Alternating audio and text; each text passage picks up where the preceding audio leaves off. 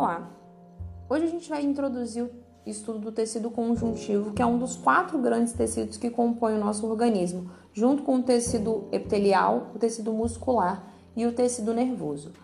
O tecido conjuntivo, ele vai ser originado das células mesenquimais que derivam da mesoderme, que é um dos três folhetos embrionários. Nessa imagem aqui embaixo, que a gente utiliza sempre, a gente consegue visualizar a mesoderme em rosa, essa parte central aqui é, essas células mesenquimais elas vão estar se espalhando pelo interior do embrião e envolvendo os órgãos em formação. Esse tecido possui como função a sustentação por meio de tendões e dos ligamentos, o preenchimento, como é o caso das cápsulas dos órgãos e do tecido areolar, a defesa do organismo por meio das células fagocitárias e algumas produtoras de anticorpos, e também a nutrição de, do tecido e de outros tecidos por meio de nutrição já que é um tecido altamente vascularizado, possui uma grande quantidade de vasos sanguíneos, de capilares sanguíneos espalhados por, pela sua extensão. Além disso, é um tecido altamente inervado. A composição desse tecido apresenta vários tipos de células, e aí a gente tem células que são próprias do tecido, que são oriundas desse tecido, e tem células também que são vindas de outros tecidos, mas que vão estar presentes dentro do tecido conjuntivo.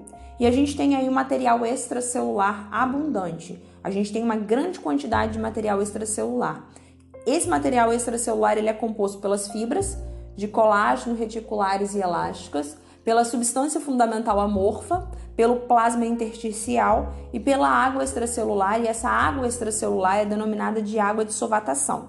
Então a gente tem todos esses elementos compondo o material extracelular que é muito abundante nesse tecido. Quanto às diversas células que compõem esse tecido, a primeira e mais comum delas são os fibroblastos, que são células próprias do tecido conjuntivo. Os fibroblastos são células que vão estar formando fibras que vão participar da matriz extracelular. Eles produzem fatores de crescimento que vão controlar a proliferação e a diferenciação celular. Sintetizam colágeno e proteoglicanas que compõem a substância fundamental amorfa. Essas células, quando estão ativas, elas apresentam um prolongamento do citoplasma irregular e um núcleo grande, claro e ovoide. Além disso, o núcleo é bem evidente e possui as organelas desenvolvidas, então muito retículo endoplasmático granular e o complexo de Golgi desenvolvido. Essas organelas apresentam essa estruturação desenvolvida exatamente porque estão, essa célula está na fase de grande desenvolvimento e de muita liberação de colágeno e de fibras de forma geral. Então a célula está trabalhando muito, para isso ela precisa que a sua estrutura morfológica é, dê suporte a isso.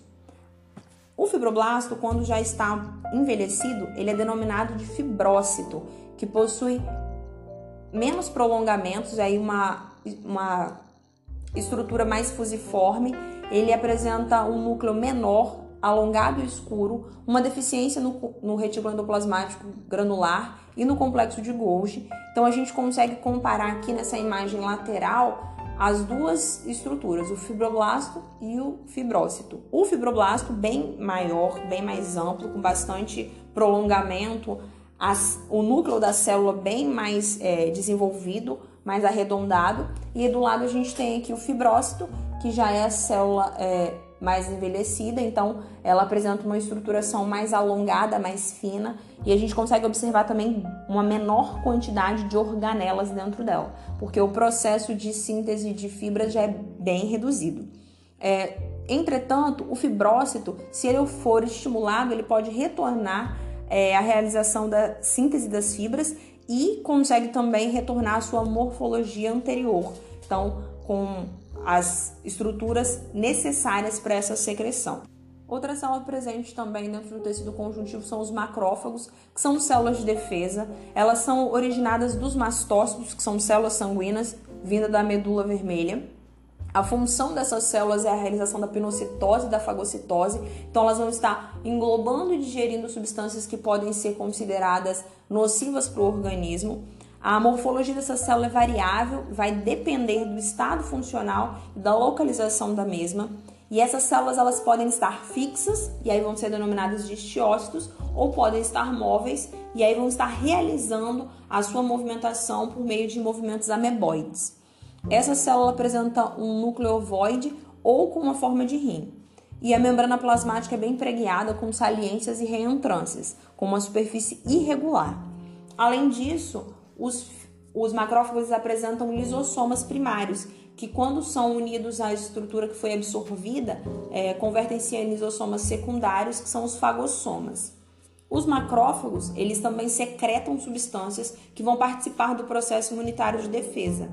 Então, quando eles são estimulados, eles passam por algumas mortificações morfológicas e metabólicas, e aí são denominados de macrófagos ativos, que são células que têm uma maior atividade fagocitária e capacidade de matar e digerir partículas, além de apresentar também uma maior produção de lisossoma e de substâncias do processo de defesa. É, esses macrófagos, eles também auxiliam e realizam o processo de remoção do resto de células e de elementos intercelulares que, que estão já em processo involutivo. Então, o útero, por exemplo, durante o processo de gestação, ele é ampliado, ele cresce para que consiga realizar o processo de maneira adequada. Após o parto, é necessário que haja uma involução do órgão. Para isso, os macrófagos vão estar realizando essa remoção do, dos elementos intercelulares e do restante das células presentes ali, para que o útero consiga retornar para o seu tamanho normal. Além disso, quando o macrófago necessita realizar um processo fagocitário com alguma molécula, alguma substância que é muito maior do que a sua estrutura, ele pode fundir-se a outros macrófagos e aí a gente tem é, células que vão ter 100 núcleos ou mais para conseguir realizar essa, esse processo fagocitário no, no, antico, no antígeno que for ou na, na molécula que for que tenha a estrutura maior do que o próprio macrófago. Também dentro do tecido conjuntivo a gente tem as células mesenquimatosas diferenciadas, que são células que possuem a mesma potencialidade das células mesenquimais que vão originar outras células do conjuntivo. São envolvidas, ficam sempre envoltas dos capilares, bem próximas dos capilares, e elas são menores do que os fibroblastos, são alongadas e o núcleo também é alongado, e elas apresentam a possibilidade, são compreendidas como sendo uma possibilidade de reserva para reconstrução do tecido conjuntivo quando ele é lesado. Então, se a gente apresentar alguma lesão no tecido conjuntivo, essas células vão se diferenciar para formar as, as células que foram lesadas naquela área do tecido conjuntivo. Tem-se também os mastócitos, que são células de defesa. É, essas células apresentam a função de armazenar mediadores químicos do processo inflamatório. São células globosas grandes com citoplasma carregado de grânulos basófilos, um núcleo esférico central. É, também são numerosos em diversas variedades do conjuntivo e contém grânulos de heparina, estamina e fator quimiotático dos eosinófilos na anafilaxia, que são exatamente os mediadores químicos que vão ser liberados durante é, o processo dessa, é, de execução dessa célula. Além disso, também podem, vão secretar os leucotrienos que ocorrem por meio da fosforilação dos fosfolipídios presentes dentro da é, na membrana celular. Os mastócitos eles são divididos em dois tipos: os que ficam localizados no tecido conjuntivo propriamente dito, e aí vão estar liberando grânulos de heparina, e os que ficam localizados no tecido mucoso, que vão estar liberando grânulos de sulfato de condroitina. Na superfície dos mastócitos, a gente tem a presença de receptores de imunoglobulina E, que a gente denomina de IgE, é, que vão estar tá realizando a ligação com os antígenos que vão estar adentrando o tecido. Os mastócitos, eles realizam essa liberação dos mediadores químicos e essa liberação promove uma reação denominada de reação de sensibilidade imediata, que, seria, que é a reação alérgica que se tem com a entrada de antígenos ou de corpos estranhos no organismo. No próximo slide, a gente tem uma figura que vai estar tá demonstrando como é que ocorre o processo de liberação dos mediadores químicos nas, nos mastócitos. Os antígenos se ligam aos receptores de IgE localizados na superfície da célula e a partir daí, daí ocorre uma ativação da adenilciclase, que vai estar tá realizando a fosforilação de algumas proteínas. Ao mesmo tempo, ocorre também um influxo de cálcio dentro dessa célula, e esse influxo de cálcio, junto a essa fosforilação de proteínas, vai ocasionar a fusão desses grânulos citoplasmáticos específicos que são dentro da célula e realizar a exocitose deles. Então a gente tem aí a saída da heparina, da histamina e do fator quimiotático dos eosinófilos para fora dessa célula. Além disso, ocorre também o processo de fosforilação dos fosfolipídios presentes na membrana, que vai realizar a saída do leu dos leucotrienos. Esse processo de exocitose ele não causa nenhuma lesão na célula, ela permanece intacta e consegue continuar produzindo, sintetizando e liberando novos, novos grânulos é, de mediadores químicos. Então, ela não sofre qualquer lesão por meio desse processo de exocitose. Outra célula presente dentro do tecido conjuntivo são os plasmócitos, que são originados de linfócitos B ativos. Essas células vão estar sintetizando e secretando anticorpos, que são proteínas específicas em resposta a antígenos. Essas células são ovoides, possuem um citoplasma muito basófilo e uma grande quantidade de retículo endoplasmático granular. Além disso, o complexo de Golgi ele fica localizado ao lado do núcleo e o núcleo é esférico e não fica no centro da célula. Ele fica localizado mais numa estrutura mais ao lado. Os anticorpos que vão ser liberados pelos plasmócitos, eles são específicos. Então, os anticorpos só são liberados para aquele antígeno que provocou a formação daquele anticorpo. A gente tem aí uma reação de antígeno-anticorpo muito variada. Para cada antígeno, eu tenho um anticorpo específico. É, essas células, os plasmócitos, eles são muito presentes quando a gente tem reações de inflamação crônica. Aqui no próximo slide a gente tem a figura de um plasmócito, a gente consegue observar é, a grande quantidade aí de retículo endoplasmático granular e, a gente, a, e as organelas dele sendo distribuídas aí ao lado do núcleo.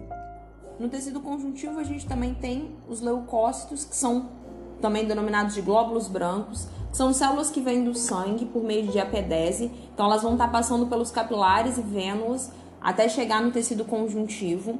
Na inflamação, a gente tem uma migração maior ainda de leucócitos para o tecido conjuntivo, e os leucócitos mais frequentes no tecido conjuntivo são os eosinófilos e os linfócitos. Existem outras células é, outros glóbulos brancos, outros leucócitos presentes, mas essas são as mais frequentes, são os tipos de leucócitos mais frequentes dentro do tecido conjuntivo.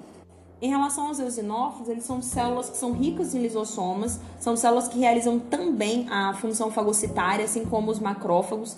Elas possuem o núcleo bilobulado, ou seja, com dois lóbulos, participam do processo de defesa contra parasitas e elas são atraídas, os, eosinófilos são atraídos por substâncias quimiotáticas.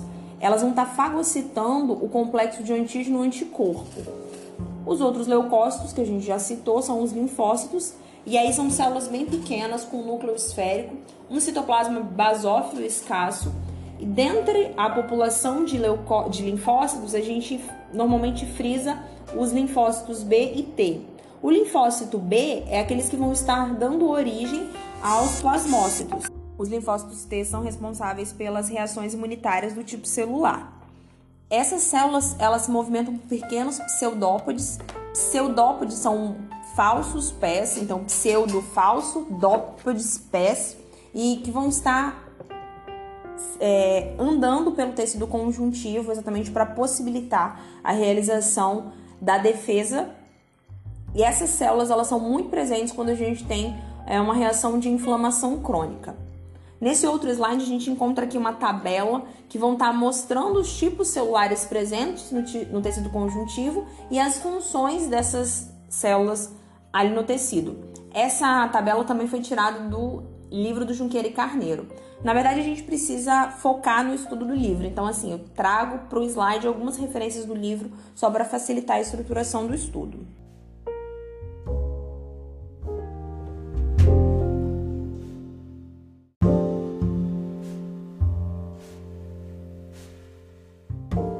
Após a identificação das células que compõem o tecido conjuntivo, a gente precisa compreender a estruturação do material extracelular, então dessa matriz que é extremamente abundante dentro do tecido conjuntivo para a realização das funções dele.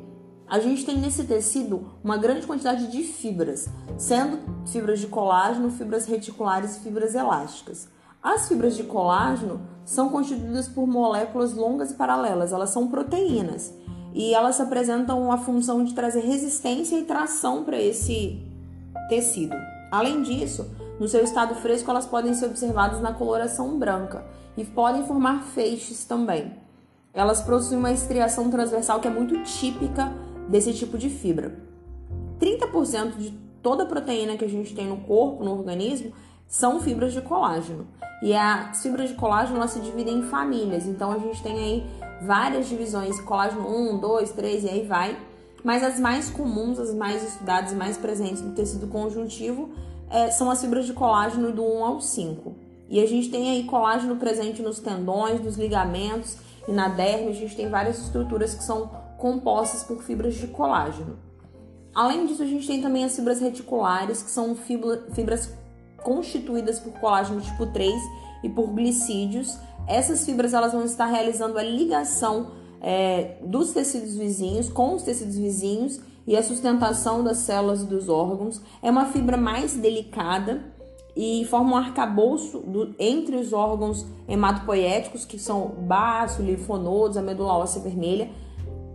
Esse, esses órgãos hemopoéticos são órgãos responsáveis pela produção de células sanguíneas. A gente vai ver mais à frente. É, essas fibras reticulares, elas também estão presentes na formação de redes em torno das células de órgãos epiteliais. Então, o fígado, o rim, as glândulas endócrinas, a gente tem aí a presença das fibras reticulares. Outro tipo de fibras são as elásticas, que são constituídas por elastina e por fibrina. Elas possuem uma função, como o próprio nome diz, com mais elasticidade, então conferem elasticidade ao tecido. E aí a gente tem presente as fibras elásticas nas paredes dos vasos calibrosos, exatamente para que eles consigam é, ampliar a sua extensão e voltar à sua extensão normal, devido à necessidade de passagem de volume de sangue. Então, quando o volume de sangue está aumentado, a gente precisa aí que os vasos consigam distender e depois retornar à sua posição normal, por isso necessitam dessa elasticidade. É, essas fibras elas são mais delgadas e não possuem uma estriação longitudinal e elas formam tramas ou malhas irregulares. A cor dessas fibras é amarelada e elas cedem com mais facilidade. Além das fibras que compõem essa matriz extracelular, a gente tem também a substância fundamental amorfa. Essa substância fundamental amorfa ela é incolor, transparente, homogênea e viscosa. Ela vai estar preenchendo os espaços que a gente tem entre as células e as fibras do tecido conjuntivo. Então a gente tem aí as células e as fibras dispersas dentro dessa substância fundamental amorfa que vai é, constituir a matriz extracelular. Ela acaba servindo como uma barreira de penetração de partículas estranhas devido a essa viscosidade. Claro que aí é uma barreira primária, uma barreira inicial, então não são todos os tipos de, de fatores que ela consegue impedir a entrada. É uma barreira inicial.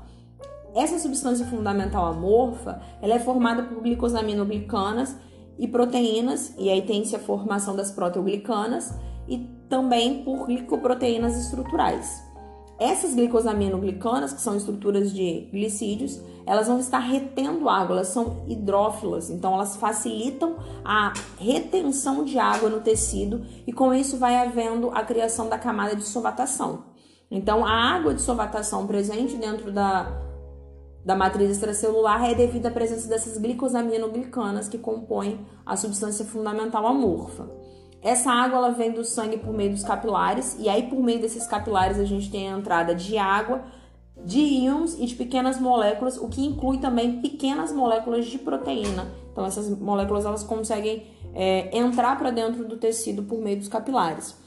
Nesses capilares a gente tem duas pressões atuando. A gente tem a pressão hidrostática, que é a pressão que vem por meio da contração do coração e a saída do sangue arterial. Então, por, passando pelas artérias, a gente tem aí o, o sangue passando com mais intensidade, com mais velocidade, e isso faz com que haja a saída da água de dentro dos capilares arteriais para dentro do tecido. E a gente tem uma outra pressão que é a osmótica, que favorece a entrada dessa água do tecido para os capilares. Essa pressão osmótica ocorre devido à atração da água para as proteínas maiores que ficam no capilar. Então, pelos capilares só passam proteínas menores. As proteínas maiores, as moléculas maiores, elas não conseguem passar. E essas moléculas elas atraem é, água para dentro do capilar. Então, enquanto a gente tem aí nos capilares é, arteriais a saída da água do capilar para o tecido, nas nos capilares venosos a gente tem a, o retorno dessa água do tecido para dentro do capilar devido à atração das proteínas grandes. É, então a gente tem aí um equilíbrio ocorrendo. Se a gente tiver uma grande quantidade de água saindo dos capilares para o tecido, a gente vai ter aí a formação de edema. Então, para o controle disso, a gente tem a pressão osmótica, que é essa atração da água pelas macromoléculas aí. Além disso, é, o fato das, dos capilares venosos não conseguirem fazer todo o retorno da, da água presente no tecido faz também que haja necessidade da presença dos vasos linfáticos. Então, os vasos linfáticos auxiliam também nesse retorno da água do tecido é, para dentro do, de, de capilares, o retorno dessa água.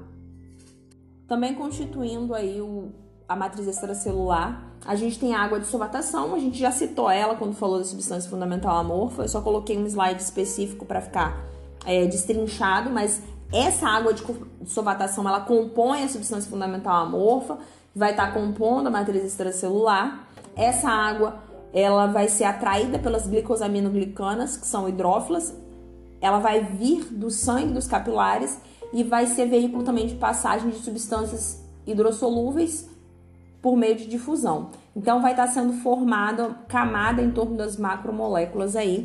Essa água de solvatação compõe substância fundamental amorfa. E a gente tem também o plasma ou líquido intersticial, vocês podem encontrar com as duas nomenclaturas, que vai ser um fluido com uma composição bem similar ao plasma sanguíneo em relação a íons e substâncias difusíveis, que vai estar é, presente ao redor das células do tecido conjuntivo ela tem uma pequena quantidade de proteína plasmática que vai conseguir é, realizar a travessia dos capilares. Então a gente tem também o plasma intersticial dentro da substância fundamental amorfa.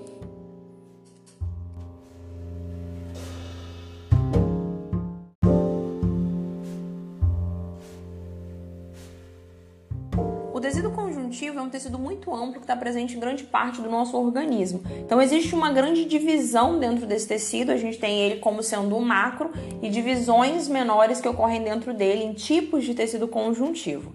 A gente tem aí o tecido conjuntivo propriamente dito, dividido em frouxo e denso, e o denso ainda é dividido em modelado e não modelado. O tecido conjuntivo com propriedades especiais dividido em tecido adiposo, tecido elástico, tecido reticular ou hemocitopoético e tecido mucoso, e o tecido conjuntivo de suporte, dividido em tecido cartilaginoso e tecido ósseo. Os nomes dos, do, dos tipos de tecido conjuntivo vão ser referentes aos componentes predominantes ou à estrutura organizacional desse tecido. A gente vai conseguir estudar hoje o tecido propriamente dito, o adiposo, o elástico e o mucoso. Os outros tecidos vão ser vistos em outras aulas. Referente ao tecido conjuntivo propriamente dito frouxo, ele também é denominado de areolar. É um tecido mais, conjuntivo mais comum no organismo e ele preenche os espaços entre as fibras e os feixes musculares. Ele vai estar realizando o apoio para o epitélio, fazendo a nutrição desse tecido. Então a gente tem aí na pele, na mucosa, nas glândulas, sempre presente embaixo do tecido epitelial esse tipo de tecido conjuntivo propriamente dito frouxo. Esse tecido também ele é organizado em camadas em torno dos vasos sanguíneos e linfáticos e ele faz a sustentação das estruturas com pressão e atrito bem pequenos. Além disso, ele tem uma consistência mais delicada e flexível. Já o tecido conjuntivo propriamente dito denso é um tecido onde há predomínio de fibras de colágeno e ele é menos flexível e mais resistente a trações, com uma maior quantidade de fibroblastos. Ele forma os tendões e os ligamentos e aí é dividido em tecido propriamente dito denso, não modelado e modelado. O não modelado apresenta colágeno separado em feixes sem orientação fixa, realizando uma trama tridimensional que é resistente a trações a gente tem esse tipo de tecido na pele. Já o modelado apresenta esses feixes de colágeno organizados. Quando ocorre tração exercida de uma maneira fixa, num único sentido, a gente tem aí a formação desse tecido modelado e vai ser um tecido que apresenta uma resistência máxima, como é o caso dos tendões. Existe aí uma menor quantidade de substância fundamental amorfa quando a gente fala de tecido propriamente dito denso. O tecido conjuntivo elástico, ele apresenta uma formação de fibras elásticas grossas, também é rico em fibroblasto, apresenta uma cor amarelada e, como o próprio nome diz, é um tecido com mais elasticidade. Ele é menos frequente no organismo e ele está presente aí na coluna vertebral. Tem-se também o tecido conjuntivo mucoso, que é um tecido que, vai, que está predominando a substância fundamental amorfa, possui uma consistência já gelatinosa, uma maior quantidade de fibras de colágeno se comparado às reticulares e às elásticas, e ele é a, a principal célula presente nesse tecido são os fibroblastos, e a sua localização é no cordão umbilical e na polpa do dente jovem. Então a gente não tem uma grande quantidade de tecido mucoso é, espalhado no organismo. E o último tecido conjuntivo que a gente vai estar tá vendo é o tecido adiposo. Esse tecido ele é mais complexo se comparado aos outros que a gente citou anteriormente. É, ele tem células específicas que são as células adiposas. Essas células elas vão estar armazenando gordura neutra esse tecido apresenta um metabolismo mais complexo e ele é rico em terminações nervosas do sistema simpático. Como função, ele apresenta a reserva de energia, ser reserva de energia, a modelagem do corpo, principalmente quando a gente fala aí no, na estruturação do corpo feminino, que tem uma grande quantidade de tecido adiposo. Também, para como função, ele tem a absorção de choques nos coxins que é esse acúmulo de gordura que a gente tem na palma das mãos e nos pés. Também a manutenção térmica do organismo e a manutenção da posição dos órgãos. Tanto que em pessoas com baixo peso, que a gente tem aí uma baixa quantidade de tecido adiposo, existe a possibilidade de haver o deslocamento de alguns órgãos por, pela ausência desse tecido conjuntivo adiposo. Esse tecido ele é dividido em tecido adiposo comum, amarelado ou unilocular, e tecido adiposo pardo ou multilocular. O unilocular, ele apresenta células grandes e esféricas envolvidas por camadas de glicoproteínas, e essas células apresentam em, geral uma única célula, uma única gotícula, perdão, de gordura no citoplasma. A membrana plasmática que envolve muitas das vesículas, elas auxiliam no processo de pinocitose. Aqui a gente consegue ver a célula unilocular e a grande concentração de gordura que ela armazena, da gotícula de gordura bem extensa que ela armazena.